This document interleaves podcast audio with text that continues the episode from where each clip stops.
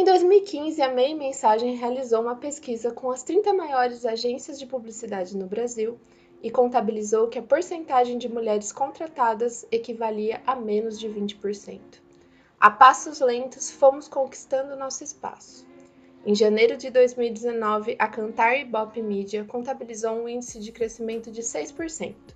De 1.544 criativos ouvidos, 409 eram mulheres.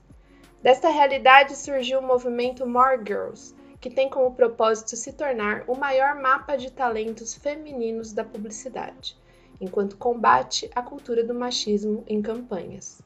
Afinal de contas, o que acontece quando damos mais voz para mulheres na publicidade?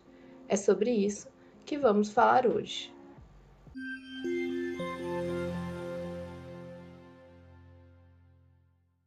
Esse é o Das Mina, um podcast para discutir coisas que nossas mães não podiam. Chegou a nossa voz.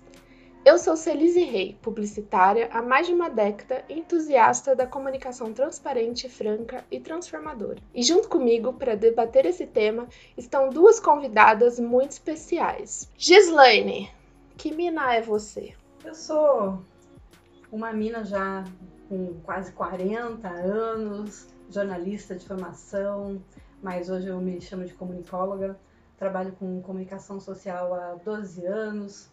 Tenho aí uma pós-graduação em marketing digital e negócios interativos e hoje, além de estar à frente já de agência há 10 anos, 6 anos como PB8, hoje também participo de dois grupos de startups. Então, estou bem no meio desse mundo digital inserida, tentando não deixar para trás agir mãe, dona de gatos, que good vibes, que toma dois litros de chá por dia e devora livros e, escuta músicas de vários tipos. Isso é muito legal, né? A gente não é uma coisa só. A gente é publicitária e mais um monte de coisa. E quem é mais um monte de coisa que está aqui com a gente é a Mirella, que conheci como Mica há alguns anos atrás. Mirella, que mina é você? Conte para nós. Há alguns, muitos anos atrás, né? Nós fizemos o processo de graduação. A Celise estava um pouco mais à frente, né? Mas a gente se trombou na graduação e a gente vem se trombando aí ano a ano. Bom, eu tô dentro do, do processo de design, agora vocês vão assustar, 20 anos. Eu sou formada comunicóloga também, né? Tenho a minha especialização em design, design mais focado para marcas, né? Então, processo estratégico de marcas. Tenho a minha outra especialização em marketing. Uh, sou professora há 21 anos. Também estou liberando a casinha dos 40, né? E a pluralidade é algo que me me move, né? Entre as músicas também, que eu gosto dos mais diversos estilos, eu gosto de me aventurar, conhecer e experimentar coisas. Então, quem me segue vê que eu gosto da panificação, né? Da parte de pegar uma lixadeira e vamos lixar e vamos mexer, então eu sou muito curiosa nesse ponto, é quebrar paradigmas. É uma coisa que eu gosto pra caramba aí. Então eu sou da turma dos curiosos dentro do design, da publicidade. E também tenho gato, cachorro e um desafio aí no processo de gestão de uma nova empresa que a gente está fundando com três mulheres. E acho que é isso, né? Para começar, acho que tá bom, né? Sim, não, tá ótimo. E sabe o que, que eu acho fantástico é, conversando com vocês, que eu noto que para mim é um dos grandes diferenciais de ter mulheres é, trabalhando de processos criativos, é que nós somos muito inquietas, né? Ah, o trabalho em si, ele na verdade é uma tradução da nossa personalidade, mas é, exercer o trabalho nunca é suficiente, né? Nós acabamos é, desenvolvendo outros talentos e, e outras vontades fora do âmbito de trabalho. E, consequentemente, o que acontece fora do âmbito de trabalho é levado para o trabalho também. E é isso que eu acho interessante é, que a mulher ela traz com mais força para o trabalho. Ela é plural e ela é, é, visceral, né? Então tudo que ela vive fora do ambiente de trabalho ela leva para dentro do ambi ambiente de trabalho. Nós somos muito mais sensíveis para as coisas, né? É, nós somos publicitários há tempo suficiente para saber que o machismo ele é um empecilho criativo em todas as esferas de, da realização do trabalho na publicidade.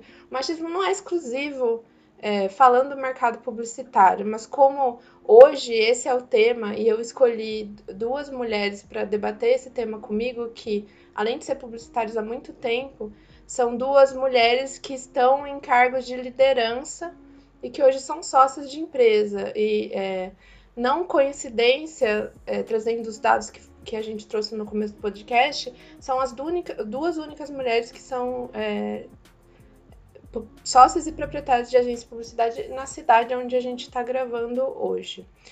É, quando vocês pensam, desde o cliente que passa um briefing, ou até um colega de trabalho que, que impede uma ação de trabalho dentro da empresa, vocês lembram de alguma situação que vocês viveram que exemplifica como o machismo está presente na indústria publicitária hoje? Bom, eu já tive N coisas assim, enfrentamentos aí do machismo desde chegar em reunião e, e, a pessoa não falar comigo de cara.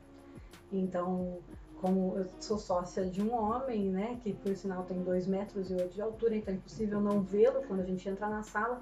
Mas aí cheguei, cheguei para uma reunião, me lembro disso, numa empresa em Piracicaba, uma grande empresa. E aí quem veio falar com a gente era o diretor e ele cumprimentou os dois, mas ele se sentou e virou a cadeira para falar com o meu sócio. Então, nesse momento, e o assunto que ele ia tratar ali, a especialista era eu. Então, ele perguntava as coisas para o meu sócio e eu respondia. Ele perguntava e eu respondia. E aí, passou assim uns 40 minutos. E aí que ele entendeu que não adiantava, mas ficou muito constrangedor. Ele entendeu que não adiantava, que era eu quem ia continuar. E meu sócio nessa hora ele sacou e ele ficou aí que ele ficou mais mudo ainda. E, e aí o cara conseguiu, mas levou assim metade da reunião para ele entender que ele teria que falar com uma mulher, que a, a, a, especialista naquele assunto era uma mulher. Então, inclusive, quando ele questionou o meu sócio disse, ele, meu sócio virou e falou assim, não, a especialista é ela, ela vai te responder isso melhor do que eu mesmo. Então, isso aconteceu, já teve caso de eu terminar, fechar a conta, devolver contrato mesmo, porque o cara não queria ser atendido por mim, então isso também já aconteceu, não se sentia confortável. Então, coisas assim a gente já vi. Hoje eu acho que é menor ou mais é mais sutil, já, já respondi algumas coisas melhores, mas já vi acontecer algumas e algumas vezes, infelizmente. A Gi me fez lembrar que eu também passei por um caso muito interessante, bem similar. Né? Eu já tive uma sociedade com um homem e nós estivemos num cliente ao qual ele só se reportava ao meu ex-sócio, sendo que o projeto quem iria apresentar era eu. Né? E, e durante a apresentação ele continuava perguntando as coisas para o meu ex-sócio. Então, isso é um dos casos, mas eu, por ser do design, né, já sentei na cadeira do assistente, do arte finalista, da, diretora, da diretoria de arte e hoje eu faço direção de criação. Mas eu sempre tive ambiente masculino né? E aí você ouve todas as piadas, todas as, as tiradinhas, né? Ou estamos criando uma publicidade que tem a imagem de uma mulher e aí começam os devaneios. Mas, poxa, a gente está ali, né? A gente é a minoria dentro de um departamento de arte, muitas vezes, e a gente acaba ouvindo muitas coisas, né? Então, isso vem... Agora está menos, mas eu acho que as pessoas estão tomando uma consciência, é uma mudança, mas mesmo assim ainda se tem. Hoje dentro do escritório, não, porque a maioria é mulher dentro da ginga. Né? E os meninos que estão lá, eles respeitam muito o espaço e eles entendem que todo mundo ali está para contribuir. Mas eu já tive por N agências, com N clientes que não querem ser atendidos por mulheres, é, eu tenho um fato curioso da minha atual sócia, que era uma dupla de trabalho minha no antigo escritório, que ela estava bem vestida para uma reunião executiva e o diretor comercial disse: Nossa, você está na pista? Bonita desse jeito. Aí eu falei: Vamos para a reunião? Tipo, não tem sentido algum tá falando isso. A gente está numa reunião de diretoria. Pelo amor de Deus, homem. Deixa eu contar uma história também maravilhosa que aconteceu, que não foi nem com cliente, que é pior. Que eu fui para Campinas a pedido de um, um colega de profissão e que era dono de uma outra agência e ele não trabalhava com digital e pediu para a gente conectar com o cliente dele e tentar fechar uma parceria, que ele continuaria atendendo daquele jeito, a gente faria o digital. E a gente foi, fez uma excelente reunião. Na hora eu já dei várias possibilidades para o negócio. E na volta ele virou e falou assim: Cara, a gente é muito bom, a gente junto funciona muito bem, a gente é um time. Nós dois somos os quarterbacks e a Gi é a líder de torcida. Opa! Aí eu falei: O quê? Você pode parar. Nunca mais você fale isso na sua vida. Você acha que eu trabalho há 10 anos com publicidade, estudo que nem uma camela, trabalho 12 horas por dia para você falar que o meu mérito é se ele tá com o pompom na mão? falei, cara, eu fiz toda a reunião para você, você não sabe nada do que eu falei lá e você tá me chamando de líder, não desmerecendo as meninas lindas, mas pô, eu fiz um pouquinho mais que isso aí, que essa bola eu peguei, passei, fiz, oh, marquei vários pontos aí. Não, então assim, não é só não é só é, o cliente que não entende. O mercado ele é todo machista ainda. Uhum. Assim, é, não sei. A, bom, a Anitta acabou de dar um exemplo também. Dentro da agência, o cara, cara, a gente vê isso acontecer ainda. E quanto menos mulheres no ambiente, isso é mais presente. A nossa presença vai inibindo esse tipo de coisa, vai fazendo um trabalho que não era o nosso, que é de educar macho escroto né? Não acho que todo homem seja escroto, não. Tanto, não tô nessa briga aí para tentar dividir. Acho que não tem que dividir homens e mulheres. Mas sim, tem homens muito escrotos ainda que querem, se acham esses caras incríveis e superiores. Então, a gente não tem que educá-los, mas a gente acaba fazendo isso muitas vezes, né? É, e vocês percebem que em algumas situações é, nós acabamos tendo que provar o nosso ponto com mais veemência, justamente porque nós somos mulheres, é, a impressão que eu tenho, às vezes, é que nós somos contatados ou solicitadas para desenvolver com excelência trabalhos que são tidos como trabalhos que são direcionados para mulheres. Se tiver uma pegada mais sensível, é, um, alguma coisa que tenha a ver com empatia, se for para o mercado feminino especificamente, mas na hora de contar com as mulheres para uma estratégia tática ou uma campanha mais agressiva, é, vocês sentem também que nós temos que defender com o dobro de esforço a nossa argumentação?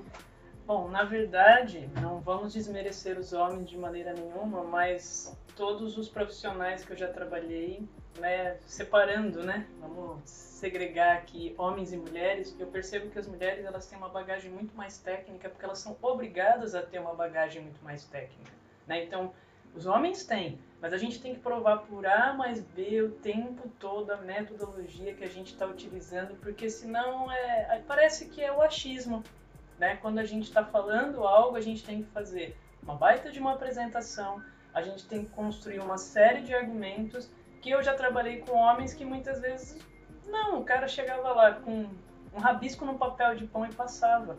Né? Então a gente é exigido muito mais dentro do mercado. É bom porque a nossa régua sobe. Né? Então faz com que a gente seja muito mais exigente se a gente estiver em processos de liderança. Mas ao mesmo tempo a gente percebe e pegando um ponto, eu lembro que eu trabalhei numa agência aqui da cidade logo no começo e passaram campanha do Dia dos Namorados para criar. Ah, mas porque você é mulher, você gosta disso? Eu falei, não, eu quero criar outra coisa. Eu falei, não vamos falar disso daqui de sentimento, essas coisas. Eu falei, vamos pro. Não, porque os meninos eles não têm essa pegada. Então é, é, é isso, sempre cai um, dentro de um processo criativo, é o dia da mulher, ah, faz porque você é mulher, né? Não, não é problema de fazer. Dia dos namorados, só faz porque você é mulher, você, o que, que você quer ganhar, o que, que vocês gostam de ganhar. Eu já tive isso há 15 anos atrás e eu acho assim assustador, né? Que não, a gente está ali como profissional e todos têm que ter a sensibilidade dentro do que a gente está executando. Sabe o que uma das coisas que mais me irritam no mercado e na minha trajetória é quando a gente está em uma reunião é, de troca de ideias ou de informações. Em publicidade nós chamamos de brainstorm, né? Ou toró de ideias, como simpaticamente gostamos de chamar. Então estamos ali discutindo o trabalho, e em algum momento você tem uma ideia muito legal e aí todo mundo ouve, mas ninguém dá muita importância. Daí logo em seguida vem um homem que faz parte do, do mesmo processo e repete exatamente o que você acabou de falar. E aí todo mundo fala: Nossa, é isso. E você que é mulher, gente do céu, que, em que língua eu falei? O que que tá acontecendo nesse momento? Assim, não, é, não é muito louco isso? É, não fui ouvida por, porque falo, falei baixo ou só porque vocês não quiseram me ouvir mesmo, né? Sim. Mas é, é isso acontece, ainda acontece com frequência. Ainda acontece. Eu vejo muito mais, isso na minha equipe não. É, uma porque eu tenho uma liberdade muito grande com eles, então acho que conquistei ao longo desses anos um respeito muito grande da minha equipe. Então, se eu abrir a boca para falar qualquer coisa, todo mundo abaixa a bola e me escuta. Mas também é a minha condição de, de líder. É, de sócia do negócio. Então, né, acho que talvez se eu tivesse ainda em outros momentos da minha vida, isso não foi tão fácil mesmo. Eu tinha que reportar sempre a outras pessoas, então isso não era tão simples.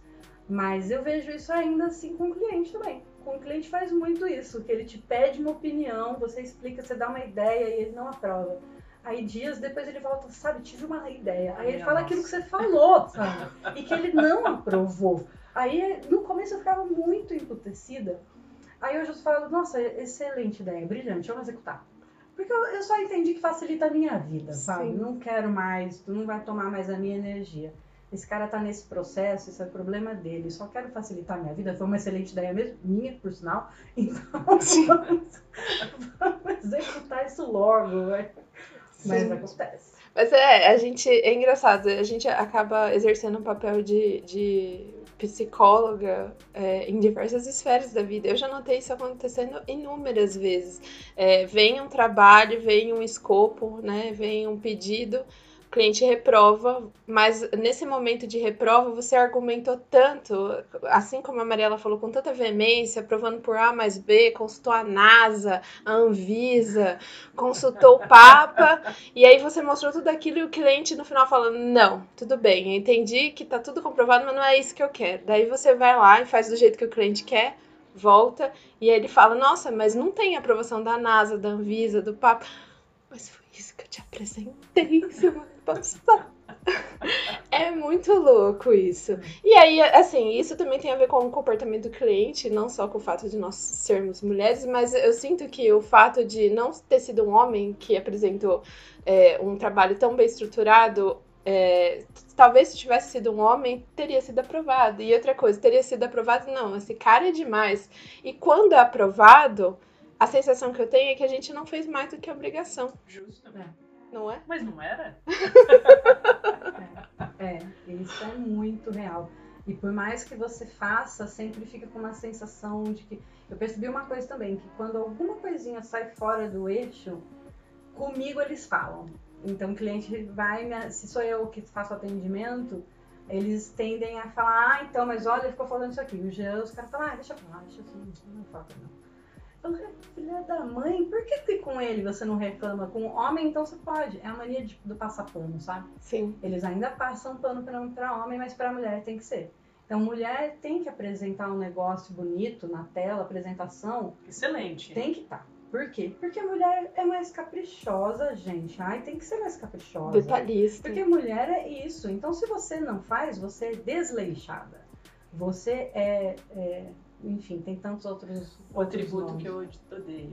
Prendada. Ah! Mas é prendada. Isso. Tem habilidade para fazer trabalhos manuais. É. é. por isso que mulher vai fazer. Mulher Dá é o lacinho no brinde. Né? Mulher é mais organizadinha. Sabe um, um, outro atributo que mulher tem e que, nossa, o mercado ama, não só publicitário, eu não vou, não vou ser injusta, que eu tenho certeza que tem outras mulheres que estão ouvindo a gente que também tá se identificando com tudo que a gente tá falando, mas é o fato da mulher ser multifacetada. É e o fato dela ser, dela dar conta de tudo ao mesmo tempo, dela carregar o bebê, atender o telefone, estender a roupa e mexer a panela. Isso também é explorado no mercado de trabalho. Sim. Então você é, está cuidando de um projeto, entra outro com prazo mais urgente daqui, do que aquele, mas entra para você que é mulher e que vai dar conta.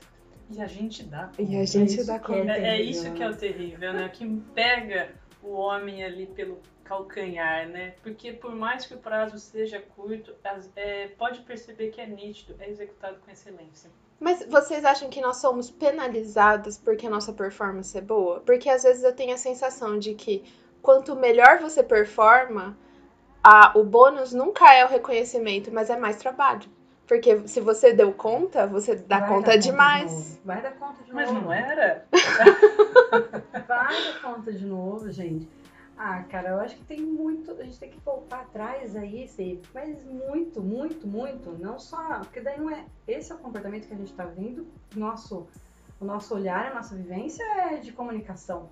Mas esse é o comportamento em qualquer lugar que você vai. É, é assim é comportamento porque nós somos mulheres. Porque olha dentro de casa, normalmente a mãe ela é penalizada com um monte de tarefas Justo. porque ela dá conta. Aí isso em qualquer área que você vai trabalhar é assim, em qualquer área. Então eu trabalhava com, antes de entrar em, em comunicação, eu trabalhava com eletrônica. E cara, na empresa que eu trabalhava também era assim, a gente sempre vinha mais coisa.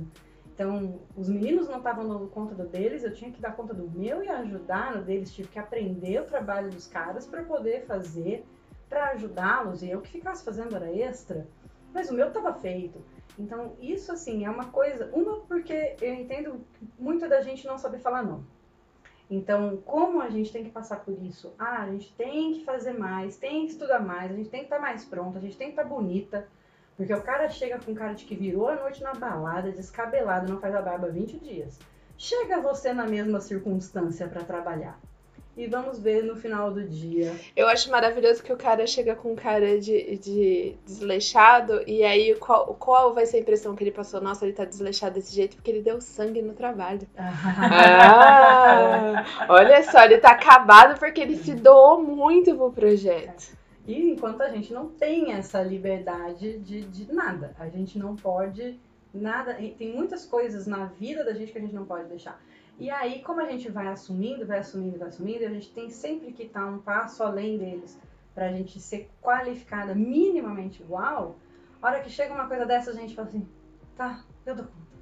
Você não aguenta mais, cara. Mas você vai e fala: não, tá bom, vai, vai, isso aqui eu resolvo rapidinho. Sim. E é. vai, sabe? Mas se você reclamar, você é histérica, estressada, isso. né? Mal-humorada, tá de TPM, tá de TPM falta homem na sua vida. Mal comida. Ah, essa eu já, já ouvi de. Inclusive, quando eu tinha duplas homens e era uma cliente na outra ponta que aprovava uma mulher, quando ela falava não pro trabalho deles, a frase era essa. É. A ah, fulana é mal amada, é mal comida não sei o que tem, não sei o que lá. E você fica em choque. Não, ela não, não gostou do seu trabalho, não, não atendeu a expectativa.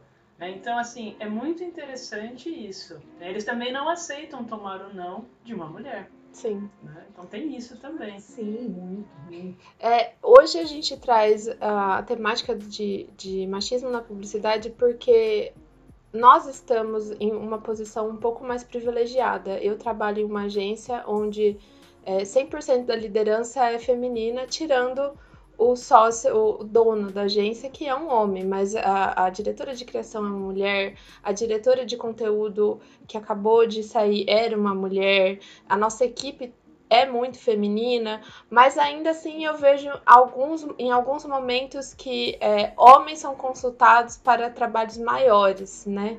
Então, a hora que entra um desafio maior, uma concorrência, a hora que entra é, algum trabalho que exige mais publicidade ou talvez é, de um, de um de um, de um olhar mais tático, ai, vamos chamar um homem para desenvolver isso. Isso é um pouco complicado, porque eu vejo que é uma herança de um tempo onde as grandes duplas criativas e os grandes criativos e as pessoas que eram geniais nas agências de publicidade eram homens. As, vocês sentem que hoje ainda a mulher é consultada para fazer o grosso e aí na hora de botar a cereja do bolo, quem coloca é o homem e ele fica com o crédito do trabalho inteiro? Nós fizemos. nós, Isso. graças a nós. Aí quando a gente não, com, não atende a expectativa, é você podia ter feito melhor, né? Já passei por isso também. Gente, isso é pesadíssimo. É, e, e é doido porque, olha que coisa que a gente tá em 3 e dá 100%, né? Todo mundo já viveu, já viveu isso de alguma Sim. forma. Então, acho que é, é doído, né? Quando a gente começa a falar e você começa a falar, caraca, como a gente é foda, né? Sim. Porque eu vim mudando muitas coisas na, na minha forma de pensar. E, e teve um tempo, inclusive, que eu tinha, ainda tenho, óbvio que ainda tenho comportamentos machistas, que a gente se pega, a gente vai melhorando algumas coisas, mas de vez em quando a gente pega, puta, fui, falhei aqui, fui, falei uma merda ali, ou fiz, tive um comportamento machista, né? Mas, cara, é assim, é muito constante isso, é muito constante. Eu ainda brinco que, com o meu sócio, que ele é bem desconstruído até, mas ainda falo pra ele, fala, eita, cara, esse é o bom, né? Que, que faz muita cagada ainda, falei, esse é o bom. Então a gente ainda tem muito pra ver, a gente vai ver muito isso. Os homens, eles pedem mesmo, eles confiam nos outros, eles pedem a opinião dos outros, pra tudo, cara, pra tudo. E aí a gente fala, mas a gente não é a mesma coisa, sabe? Ah, a fulana também me falou isso. Ah. E você tá perguntando pro outro por quê? Não, não, eu só queria uma outra opinião. Ou você queria uma opinião de um ser que você acha que vale a pena ouvir. Sim. Porque mulher fala demais. Porque mulher, né? Então já, já, já tive discussão com cliente, inclusive, que tive que educar cliente com, com coisas desse tipo, explicar o que, que é machismo, explicar que ele estava sendo machista. Só dei aula mesmo, tipo, senta aqui, lindo, vamos conversar sobre isso. Você está sendo extremamente machista, eu não vou fazer isso no seu material. E aí tive que dar aula para ele de machismo. E ele o tempo todo tentando recorrer, sabe, pro, pro outro que tava ali Não, do mas lado. eu gosto de mulher. Como assim eu sou machista? Eu tenho Eu gosto tanto de mulher que eu quero ver uma nua no meu material. Não tem como? no, no, na Oktoberfest com. Por que não colocar o copo de cerveja no meio dos peitos da Mas, loura? gente, super normal, não é? não é assim Não é, que nesse é. mundo é normal, né? E- Como é que a gente explica que não? E é engraçado que vocês estão falando isso e, é, e eu me lembro de um caso que pra mim foi bem chocante, assim. Que quando a- o machismo vem do homem, a gente se choca, mas é o esperado. Mas quando vem da mulher, é um, é um pouco mais chocante pra nós, mulheres, né? E eu estava apresentando um trabalho que era um trabalho de construção de marca e fazia parte da persona da marca. Para quem não é de publicidade, toda vez que nós criamos uma marca, nós criamos uma personalidade para ela e nós imaginamos que a marca ela se comporta como uma pessoa. E nesse caso cabia muito dizer que a marca era uma marca feminista. E a minha cliente, que era, ela tinha outros sócios, ela falou assim: "Não, mas feminista como? Eu não gosto dessa ideia de ser feminista". E assim, a proposta da marca justamente era ser desconstruída, acolher outros públicos, acolher é, LGBTQ+, acolher é, negros. E aí fazia todo sentido. A persona era uma mulher, fazia todo sentido que ela fosse feminista. Ela falou assim: "Não, mas eu acho perigoso dizer que ela é feminista". Ela queria que fosse a Madre Teresa de Calcutá. Aí eu, eu Boa. tive que explicar pra ela o que era. Ela falou assim, mas o que você entende por feminismo? Eu disse assim, feminismo é a busca por igualdade de direitos. O, a mulher tem os mesmos direitos que o homem. Ah, então falando assim, tudo bem. É que eu não gosto desse feminismo que fala que a mulher quer ser mais do que. Eu falei, gente Mas do aí céu. não é feminismo, não. Você tá vendo outra coisa. Você tá vendo outra Talvez coisa. fake news no WhatsApp. Isso. No grupo da família. no grupo da família, justamente. E aí a gente entra no, eu acho que também assim, o mercado publicitário, ele tá acompanhando essa desco- desconstrução junto com mundo, não adianta, é, nós estamos vivendo um momento de transição e isso se reflete no comportamento das pessoas e consequentemente nas manifestações de comunicação, na arte, na TV, enfim. Algumas pessoas lutam muito para essa transformação não acontecer, Mas independente do que, ela, do que elas falem, do que elas achem do grupo do WhatsApp, a transformação está aí, ela está acontecendo. Graças a Deus. Graças a Deus. A deusa também. A deusa também. E aí, é, o que eu falo para vocês é o seguinte: é, tem uma pesquisa recente da Cantar que diz que apenas 11% dos anúncios têm homens como público-alvo, e apesar disso, tem uma pesquisa da Dove que revela que 70% das mulheres não se sentem representadas por imagens do dia a dia. É, elas não se sentem representadas na propaganda e, além do mais, as mulheres elas têm 85% do poder de compra. Essa incoerência é muito grande, né? Quer dizer, são as mulheres que compram, os anúncios são voltados para elas, mas elas não se sentem representadas. E isso vai de encontro com o que a Mirella mesmo falou, por exemplo, aquele, a, a hora que a, que a amiga dela, que trabalhava com ela, entrou na reunião e o cara perguntou se ela estava na pista porque ela estava bonita, ela tava é, ele estava desconsiderando todo o potencial que ela tinha como pessoa, como profissional. Justo. E aí a publicidade. Vocês acham que ainda tem um longo caminho para percorrer? Como que está o cenário hoje da publicidade nessa questão da representação da mulher? Tem um longo caminho porque a gente ainda precisa desconstruir os nossos clientes. Né? O grande desafio é a gente conseguir representar mulheres como elas são, verdadeiramente. Né? Então, muitas vezes a gente vai fazer um casting, por exemplo, para fazer fotos com mulheres. Né? A gente tem clientes, por exemplo, que trabalham com joias, né? ainda é o público feminino que mais consome né, o produto. Mas aí a gente tem que o quê? Uma modelo, o estereótipo feminino da mulher magrinha, papapá, toda maquiada. Então, assim, as mulheres não se sentem representadas porque elas não conseguem se projetar. A gente não fica todo dia linda, perfeita, com a maquiagem, com o cabelo feito. Então, assim, é isso que falta, a gente trazer para o dia a dia, trazer mais normalidade, né, para que a mulher se sinta representada. Esse é o meu ponto de vista. Né? Então, assim, ainda há um estereótipo e há uma cobrança sobre o corpo feminino. E ainda nos materiais que a gente desenvolve, quando a gente coloca uma mulher mais tropicalizada, a gente utiliza esse termo né, dentro do design, o cliente fala: não, nada a ver, troca. Então a gente tem isso ainda e é assustador. Né? É a mesma coisa, é, a gente já atendia um, um centro de, de educação então, quando a gente colocava uma criança que não era de um banco de imagens gringo, não troca. As crianças não são assim que estudam aqui, não são sim. Entendeu? Então, assim, o cliente, ele não aceita muitas vezes, né? A gente, em, em diversas esferas. Mas quando a gente trabalha um homem, ele não quer um homem modelo manequim, com a barba cerrada, a barba por fazer, ele quer um cara mais normal. Porque ele quer se ver como um cara mais normal. Então a gente tem essa disparidade muito grande ainda. O corpo da mulher, então, ele é, um, é como se fosse um produto. Ele é colocado no display na melhor forma possível, né? E, e é muito louco porque o que, que é a melhor forma possível, né? Pra quem? Pra quem? A campanha da Real Beleza da Dove, na época que ela fez essa pesquisa em 2004, justamente ela trazia essa proposta de trazer corpos mais verdadeiros. E eu vejo que a, que a Dove ela foi pioneira é, nessa mudança de chave da publicidade, de trazer mulheres que tinham um corpo fora do padrão, do que era considerado um padrão de beleza. E a partir daí outras marcas começaram a fazer isso, mas eu também vejo essa, essa dificuldade acontecendo várias vezes. É, teve N campanhas ou peças publicitárias que voltavam com a alteração do cliente, ele falava troca foto, mas por quê? Ah, porque eu não gostei. Aí você era uma mulher negra, né? Aí voltava, botava outra mulher negra em outra posição. Ah, de repente não tá mostrando direito o produto. Não, não gostei. A mulher negra é o clássico, né? É. Ela não pode falar que não gostou. É o clássico porque... da troca, né? A mulher negra, é. Né? É o clássico. A gente tenta, colocou uma mulher que ela tá com um cabelo que não é liso, já começa aí o cabelo.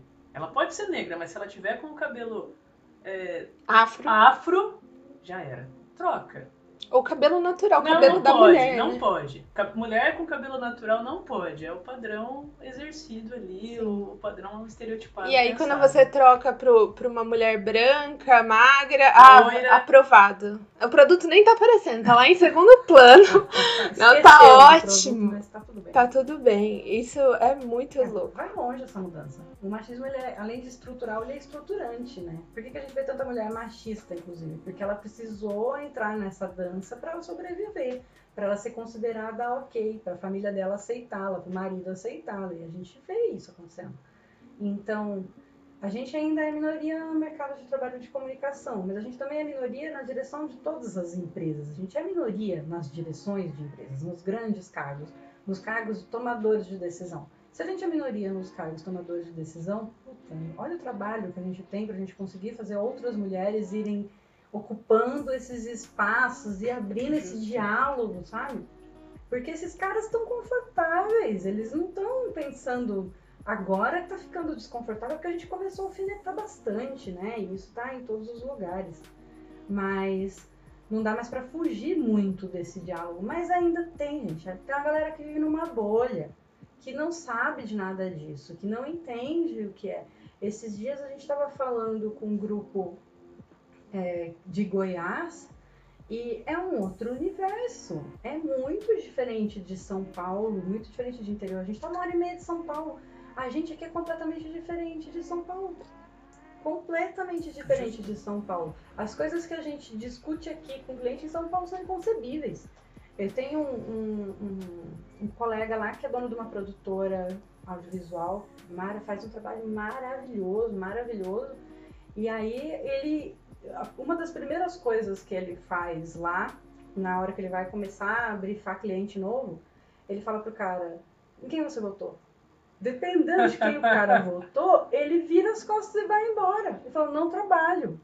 Eu falei, imagina que a gente consegue fazer esse trampo aqui. Em quem você votou? O que você pensa sobre o, o machismo e o feminismo? Quantas mulheres estão no seu cargo? Não vou trabalhar com você. Vamos, vamos, Ai, vamos colocar dera. fogo na gente, é certeza. sonho, é. Mas assim, então a gente tem ainda, a gente está em universos muito diferentes, independente de de luta acontecendo, a gente sabe que ela tá, mas, pô, vai tempo, vai muito tempo. Eu vejo, a minha filha tem 22 anos, então minha filha já vem de uma outra geração completamente diferente. E ela tá num outro mercado e também tá sofrendo horrores para conseguir se colocar como mulher.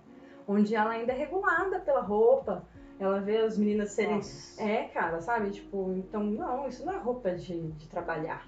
Mas por quê? Nossa, Gi, você me fez lembrar de uma situação. Eu já trabalhei num ambiente que quando o dono da empresa não estava, né, as, o resto das mulheres da empresa, eu, eu notava, eu estava num cargo de direção e as meninas falavam, ah, hoje a gente pode vir com uma alcinha, né? Hoje a gente pode vir de saia, ele não tá aqui. Olha que absurdo, né? não tem. Mas não era tem. medo de ser assediada? Não, porque ele falava, nossa, que perna, nossa, eu adoro pé, nossa, você lá, lá, lá, lá, lá, quer tomar um café comigo? Ai, que horror, gente. Horrível. Então, uma coisa que a gente instituiu, e eu acho muito legal das minhas sócias lá no escritório, é que a gente pode estar à vontade lá né? É, é, o, é o nosso ambiente, é o nosso espaço e simplesmente não vai ter nem, homem nenhum que vai falar, pô, o que, que tem colocar um vestido mais curto e ir trabalhar, né? E, só que eu já trabalhei em ambientes que eu via situações, né? Eu dentro da criação nem pensar, né? Mostrar canelinha nem pensar, né? É um ambiente masculino.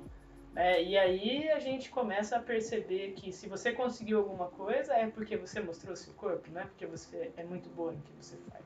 Olha que, que absurdo. Bom, eu já ouvi gente falar de, de. gente falar assim, você tem sorte que você é bonita na medida certa. Não, essa frase ela traz muitas. Por é. favor, me traga Calma, todas as nuances. que ela fala assim, ele fala assim, porque você não é nem feia a ponto dos caras não quererem prestar atenção em você, e nem bonita o suficiente para eles só conseguirem pensar que eles querem te comer. Eles param e te escutam. Gente! Na medida certa, hein? Olha só! Que, é, tipo, que assim, absurdo. Eu sou, eu sou uma pessoa bonita, mas nem tanto, entendeu? Então, assim. Ainda bem, é, como é que é aquela frase? Ainda bem que você é inteligente, né? Ai, não é maravilhoso? É. Então, é um absurdo, sabe? Tipo assim, então, eu tô no limbo da beleza que me permite circular pelos homens. Porque afinal de contas eu devo isso a eles, né? Que eles que me permitem estar onde eu estou, não é tanto que eu trabalho, não. não, e outra coisa, o quesito beleza ele não deveria nem ser considerado. Imagina. Né? Enfim. Você, você, usa do seu corpo, você é modelo, você usa do seu corpo para trabalhar? Não, então tá não. tá tudo certo. É, cara. Por que, que vocês estão pondo isso em questão? E, e, o pior é que é, é, real, porque a gente começa a observar e você vê os real assim, né? Existe isso.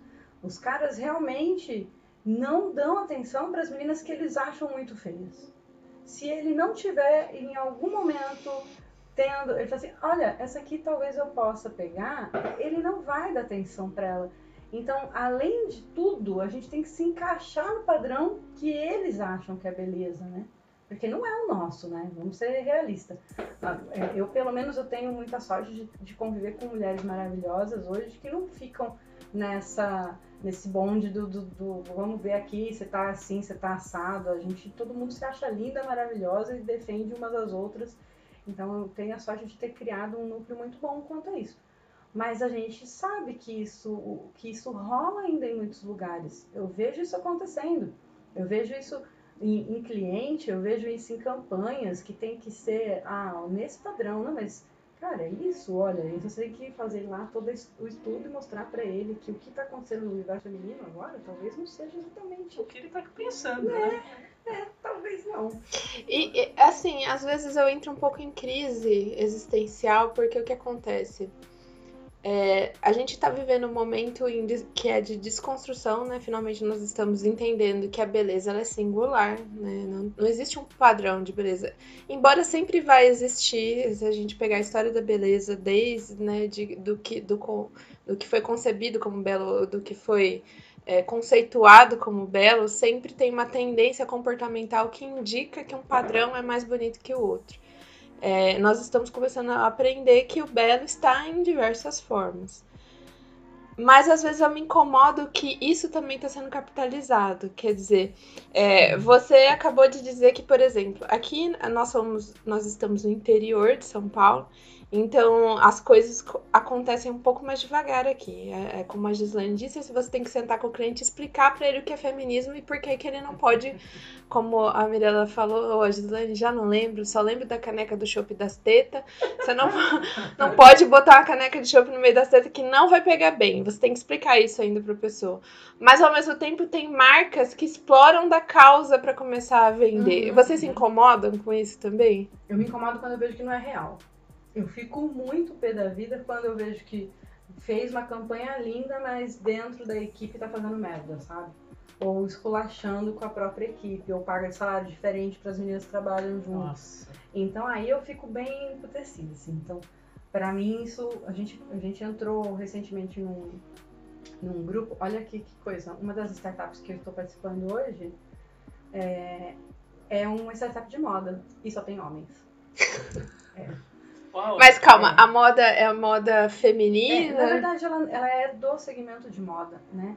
Então, mas a gente entende algumas coisas e conversando com ele, ele é, começou-se com um, um, esquema de agência de modelos em São Paulo, e aí ele percebeu que o mundo era, dessas meninas era muito difícil, ele se incomodou com isso e começou a mudar, criar uma startup para modelar essa, esse agenciamento diferente. E num dado momento ele encontrou outros sócios que vieram e começaram, que eram os caras de, de construção, sei lá, uma, outro segmento, e que investiram na startup. E aí esses caras vieram com a ideia que eles tinham de modelo. Obviamente não deu certo.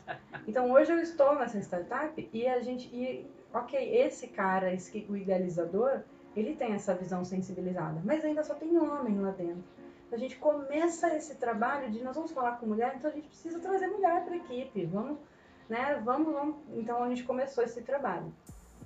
E ainda estamos nesse, engatinhando, a startup está começando. Então eu entendo que a gente vai ter um trabalho muito grande para fazer e vai funcionar. Mas a gente vê outras empresas que já colocadas fazendo isso, né? Então, fazendo isso, tratando com desrespeito. E aí, já teve casos da gente só falar assim: olha, obrigada demitir o cliente. Não vai dar certo. Eu hoje eu não, eu não entro mais. Esse cara não vai ganhar dinheiro com a minha ajuda. Ele não vai ganhar dinheiro com, com é, esse tra tratando mulheres dessa forma, fazendo isso com a equipe, ganhando dinheiro em cima de outras mulheres, porque ele está vendendo para mulheres com base nessa pessoa que ele montou. E e também ganhando dinheiro por causa da inteligência de uma mulher que está ajudando ele a criar essa campanha? Não, não, se vira, vai fazer do seu jeito. Ele não acredita em nada do que ele tá vendendo, né? Eu acho isso muito ele louco. entendeu que é nicho de mercado. Isso. Não é pessoa, não é. Sabe, não é. Ele entendeu que é um nicho de mercado e ele vai. Que nome que a gente vai dar? Porque tem o Pink Money, tem. E agora? Qual que vai ser esse o Money, esse tipo de coisa? Já tem isso? Não sei se Ainda Eu não. também não sei. Mas eu acho que deve estar Não, pra porque nascer. a gente não vale nada, né? Ah, pior ainda. Não, e é engraçado porque você, enquanto você tava falando, eu tava pensando muito em Pink Money. Várias meninas vêm conversar comigo pra abordar esse tema e eu acho que ah, de repente vale até um episódio só sobre isso. Mas é muito louco como é, o mesmo produto direcionado pra mulher e pra, direcionado pro homem tem uma diferença muito discrepante de valor. Um shampoo pro homem. E é um shampoo que é shampoo, condicionador, sabonete, sabonete pra frieira, sabonete pro pingolim. Escova o dente com sabonete custa e dois a reais. Dois reais. Aí tem assim, o shampoo pra mulher do cabelo fino, loiro, que acorda com frizz. Custa 200 reais. E além desse, tem um outro pro shampoo.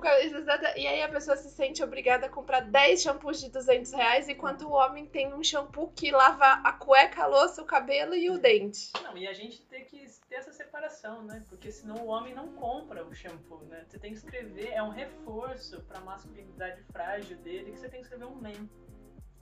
É, Não tem sentido, é um shampoo, é um sabonete. Como assim você tem que colocar para homem? É, é, é, eu passei esses dias por um stand num shopping e tal, e aí falava assim, o que separa menino de homens. Ah, eu vi isso também. Ai, todos vimos. E aí eu olhei assim, eu jurava que era um pouco mais do que isso aí. eu tinha certeza que não era só a pasta do cabelo. Mas pra é isso, isso, pra então. mim, tinha umas coisinhas a mais aí. Sim.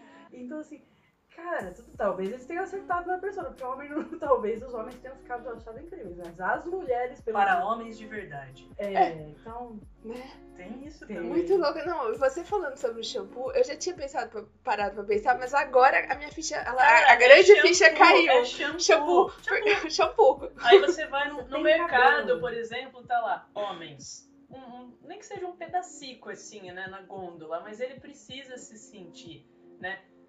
Desodorante para homens. Você olha o para homens e o para mulheres, ambos são 48, 72 horas. O que muda é que são cores de homens, né? Porque É, ainda a é. gente tem um problema com cor, né? É, azul para menino e rosa para Ah, menina, claro. né? ministra E aí você tem que colocar o produto for men, Sim. né? Porque afinal de contas, se você estiver cheirando camomila e não churrasco, Hum, não sei, hein? Em que nicho, em que caixinha que a gente põe esse camarada, né? É, né? Meu Deus. Ai, tá vendo como vai longe? É, vai muito longe isso, gente. A gente Sim. vai ter que estar. Eu fico assim, esses dias, olha, eu vou ser massacrada por isso, mas outro dia eu falei assim, que é só o tempo mesmo. Porque a gente só tem que esperar que as pessoas morram, que venham novas, mentes melhores. E que aí vai também morrer. Assim, talvez, talvez, daqui a algumas gerações. Mas tem, não, não tenho tanta Você sabe que né? a Gi falou isso, eu acho que eu vou entrar no massacre, mas perto lá do nosso escritório tem muito bar.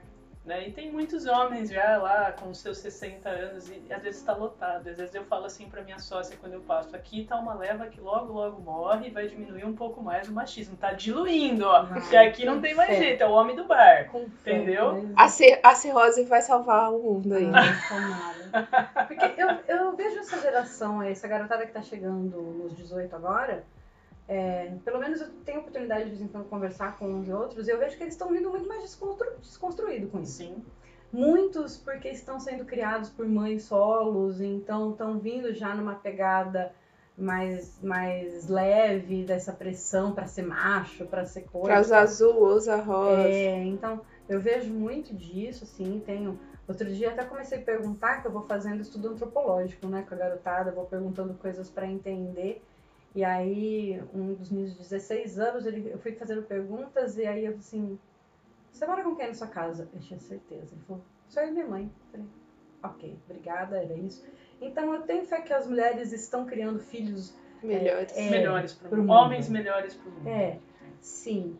Mas ainda a gente precisa mudar muita coisa, porque é bendito do, do estruturante aí que ainda vai continuar. Tem, tá diminuindo, mas tem uma leva de. de Tem. de- Tem muito bar que vai ter que extinguir ali para ver se leva a metade. É. Mas, mas a gente tem a masculinidade tóxica, né? O, o que se exige do homem. Eu já vi muito isso.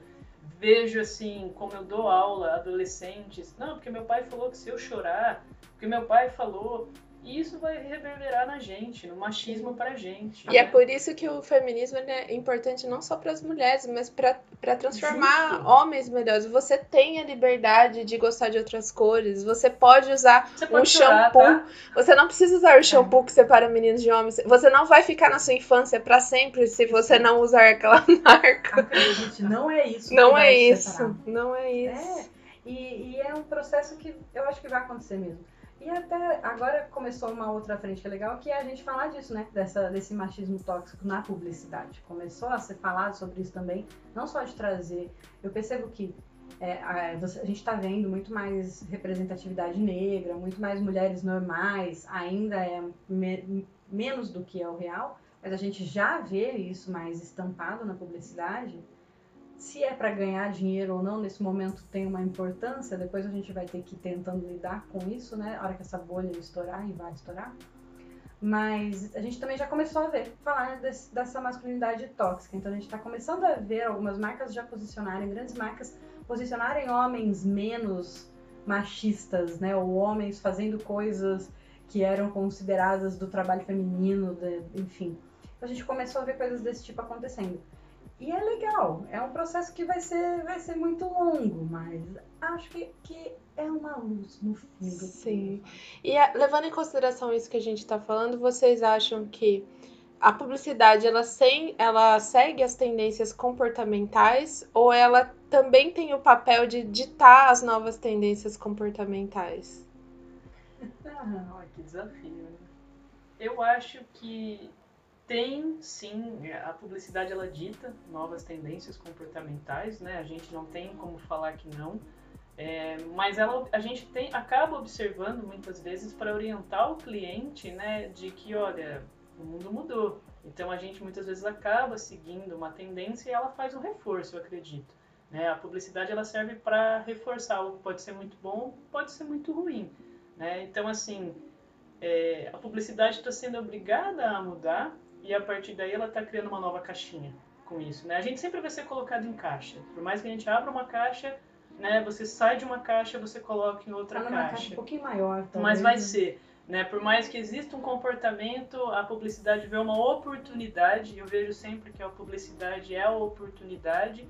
E aí ela vai te colocar numa nova caixa, ela vai te colocar uma nova regra. E aí a gente tem, graças a Deus, pessoas que vêm com novas tendências. né? Então eu vejo que por mais que tenha né, novas tendências comportamentais, a publicidade ainda vai criar muitas regras. né? É, eu acho que ela identifica de alguma forma essas tendências acontecendo, talvez no começo ou no começo de um grupo, e ela exponencia. Ah, acho importante, inclusive, ela trazer tendências, porque senão a gente vai ficar sempre na mesma, na, no mesmo, na mesma toada, né? Então precisa vir alguém romper. Mas justamente porque ela traz tendência, ela tem uma responsabilidade imensa. Né? E não dá para ser feito de qualquer jeito. Então, se a gente conseguir usar isso com responsabilidade, acho que pode ser bem legal. É, me lembra a frase lá do Homem-Aranha, né? Que com grandes poderes, grandes responsabilidades, É né? isso. Eu acho que o sonho é, do publicitário que tem princípios nobres, que eu acredito que seja o caso de nós três, é justamente poder fazer trabalhos que é, favoreçam o cliente, mas sempre que possível a gente consiga inserir causas nobres dentro, né? Se é possível é, ajudar o cliente a prosperar, mas é, ensinar ele que através da publicidade é possível mudar o mundo, a gente vai seguir fazendo isso, né? Sim, sim. Muito bem. E agora eu vou pedir para as nossas convidadas estenderem essa conversa com referências onde a gente possa, que vocês possam também entender um pouquinho mais sobre tudo que a gente falou, é, que é o quadro Pepita da Semana. Sabe, lá. sabe aquela descoberta que você faz e toda oportunidade que tem, você fala sobre ela. Igual quando você assiste aquela série nova e aí você só fala dela. Ninguém tá salvo de ouvir sobre a sua dica, seu quebra-galho ou seu conselho. Eu mesmo sou dessa. Se eu descubro um negócio novo, eu saio repetindo para todo mundo. Pois bem, aqui a gente compartilha com toda a nossa audiência na Pepita da Semana. Quais são as dicas que vocês podem compartilhar com o pessoal que está interessado em mulheres na publicidade? Nossa.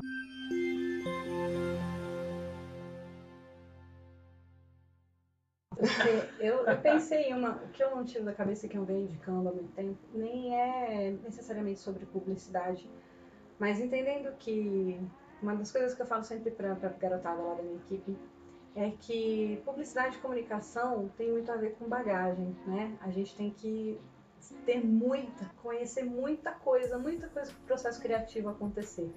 Né? Se você só come arroz com feijão, você não vai conseguir criar um prato mirabolante. Então você precisa se alimentar de muitas outras coisas. E aí, é, a hora que você estiver ouvindo aqui o podcast, anota aí, vai para um outro podcast que chama-se Amor em Pauta. O Amor em Pauta é da Marcele Xavier, que é fundadora do Instituto Amuta. Eu conheci esse instituto já tem, foi no meio da pandemia, e ela fez uma semana de, de lives constantes, eram acho que seis lives por dia, com pessoas de N institutos e de muitos lugares diferentes, de áreas, falando sobre o amor e a linguagem do amor. E aí esse amor não é um amor romântico, mas é um amor de N frentes, de N formas. E ela tem, nessa primeira temporada, 10 episódios maravilhosos. E se possível, escutem o 2, que é com a Asa Angeli. A Asa, é, ela é uma estudiosa de mulherismos e africanidades. Então é incrível. E o que ela fala sobre o mundo ocidental que a gente vive, para gente que estuda publicidade, é necessário. Então acho que esse aí eu falei, já indiquei para muita gente. Que a gente aqui, como demora um pouquinho mais para chegar as coisas, a gente tem dificuldade vezes de conversar com outras mulheres sobre feminismo, a gente tem dificuldade de conversar sobre o que está acontecendo no mundo. E então, Amor em Pauta, segundo episódio com a Asa Angeli, se possível, escutem tudo, mas esse tem que ser ouvido. Muito bem. Show. Eu tive a oportunidade em 2018 de estar no Pixel Show e eu fiquei na sala de empreendedorismo e eu assisti uma palestra da Dani Junco. Ela é uma mulher incrível e ela é responsável, ela é founder do Bitumami, que conecta mulheres, é um ecossistema de mulheres mães para o empreendedorismo. Porque a mulher, quando ela se torna. A mulher já é difícil no mercado de trabalho, né? Agora, quando ela se torna mãe, aí a casa cai. Né? Então, a recontratação. A primeira pergunta que é feita para uma mulher quando ela vai ser entrevistada por um cargo é: Você pretende ser mãe? Você tem filhos? Você tem filhos? Você busca eles na escola, você leva ele no médico. E quando eu ouvi a Dani falando disso tudo, e quando as mulheres talentosas, elas são obrigadas a se retirar do mercado porque elas vão ser mães, né? Então, a, a Dani ela é muito legal, ela faz muita palestra, ela tem um canal no Instagram muito bacana e tem o perfil do Bitumami, né, para mães que querem empreender, mulheres, né, que se conectam. E é uma rede muito bacana, então é, uma mulher ajuda a outra a criar um produto. Então é muito legal o trabalho que a Dani faz e que o Bitumami também faz. Fica a dica aí. A, a Dani é ótima e é legal que ela é, é vida real, né? É, vida real, não ela, tem blá blá blá. Ela começou, ela se propôs a fazer uma meta de, de ah, 21 dias para mudança de hábito, aí no 22 dia ela falou assim, tudo que eu falhei. E aí ela fez uma lista de tudo que ela falhou. Então a gente é gente que nem a gente. É gente. Fala mais sim do que devia, arruma mais coisa do que podia fazer, tá ali cuidando da casa, dos filhos, da vida e ralando e se colocando no mercado. Então é muito legal mesmo. Isso aí. Muito bem, estou muito feliz com a participação de vocês. O nosso podcast já está chegando ao fim. Vocês têm recados finais? Querem deixar alguma coisa? Redes para seguir? Mandar um beijo pra mãe, pra Xuxa? Né? Pra Xaxa. Sou dessa época, gente. Quando você fala beijo pra você e pra Xaxa, porque você já sabe quantos anos a pessoa tinha quando assistiu. Tem gente que não conhece nem a Angélica, viu, gente? É. Eu tenho trabalhado com pessoas que nem sabem quem é a Angélica, que ela tem uma pinta na perna. Caraca, gente. Não, é, é, essa semana eu precisei explicar também coisas básicas de internet pra eles. Vocês sabem quando começou o Facebook? É, é legal. A, a dica que eu dou sempre para todo mundo que trabalha lá comigo é estudem. Então, para o que você, você gosta de ouvir o quê? Você gosta de ler o quê? Vai ler outra coisa. Então, vai estudar outra coisa. Escuta algo que você nunca conheceu. Então, adquire, adquire um conhecimento, né? Tá lá o ET para falar pra gente. É Não Bilu. muito, não muito não vontade, dá vontade de chorar, mas o suficiente. Felizes os ignorantes? Mentira. Não, mas é, não, a gente chora, mas tudo bem. A gente chora tomando rosé, né? Cê, tá tudo certo. Maravilhoso. E, mas é importante adquirir conhecimento sempre, sempre, sempre, sempre, sempre. Uma porque se você é mulher, você vai ser questionada sobre isso. Outra porque é, é isso ninguém nos toma, independente de onde a gente vai. Uma das coisas incríveis de ser mulher é que a gente é, faz tudo com muita intensidade e nós estamos. O fato da gente fazer mil coisas ao mesmo tempo não tira a nossa presença naquilo que a gente está fazendo. Então, com conhecimento, a gente vai aonde a gente quiser. Né? Então, é isso. Estou nas redes sociais, se alguém quiser me seguir, perguntar coisas, tirar dúvida, tá lá. De Betim, tá fácil, não tem erro. E a, a agência, que você é sócia, querida. PP8 Casa Criativa. Muito bom. Em breve, em breve também a gente vai colocar aí algumas startups no ar, então vamos falar disso no futuro. Muito bem. Mandem currículos. Isso. Mulheres. Eu, Mulheres. eu posso, eu posso mandar também? Mirella, seus recados finais, suas redes sociais, o seu beijo para a Xaxa. Xaxá, né? Bom, é, uma coisa que eu quero dizer especialmente para as mulheres é vocês não são loucas, vocês não Ótimo. estão erradas, vocês têm uma força muito maior do que vocês imaginam e nunca deixem o homem subestimar a sua força. né? Eu acho que é o, o principal recado, seja em qualquer escala e nível de relacionamento, ouça você, muito mais você. E conhecimento, eu sou muito a favor, igual a Gi, eu dou aula e eu acho que o conhecimento ele rompe ba- barreiras e muda o mundo.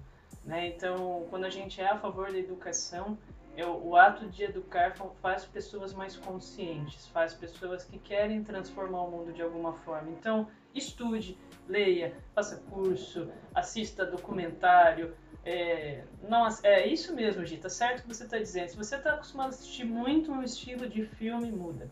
Né? Se você ou- ouve muito um estilo de música, começa a ouvir outra coisa. Se abra a possibilidade de conhecimento. E tem a troca, né? Eu acho que é o mais importante. A troca faz a gente crescer. Ouça os mais velhos, né? Existem muitas mulheres mais velhas com experiência de mercado. Pergunta, conversa. É, é sempre muito bom, né? Você cresce muito. Sororidade, né? Sororidade, né? Não tem jeito. E eu tô na rede social também. Como disse a Celise, é Mica Marques, né? Isso. Lá no Insta. E qual é a rede social da agência que você é sócia, poderosa, É maravilhosa? empoderada com três mulheres Maravilhosas. maravilhosas, lindas, muito competentes. É a Gingando, né? Nós temos a Ginga, que é um escritório de service design, e está aberto sempre para receber propostas diferentes, é, trocar conhecimento, é um espaço colaborativo, né? O colaborativo vai mudar o mundo. Muito obrigada pela presença de vocês. Além da Gislaine e da Mirella, nós temos aqui no Das Minas o suporte de Samira, que está o tempo todo aqui ajudando a gente a beber água para não engasgar enquanto fala das coisas que estão entaladas em nossas gargantas. está me avisando sobre o tempo e nesse momento fazendo coraçãozinho com a mão e rindo de orelha a orelha. Samira, muito obrigada pela sua participação. O Das Mina Pod tem edição quinzenal e se você gosta do nosso conteúdo, continue nos apoiando e participando através dos nossos canais. Instagram e Facebook Das Mina Pod, Spotify, Google Podcasts e várias outras plataformas que eu não vou falar agora porque já estamos a uma hora e cinco minutos e três segundos falando das Mina Pod. Se você tem dúvidas, sugestões, temas ou elogios, se for elogio, pode mandar mais do que as outras coisas. Fale com asmina@gmail.com. Eu sou a Celise e esse foi o primeiro episódio do Das Mina Podcast. Uhul!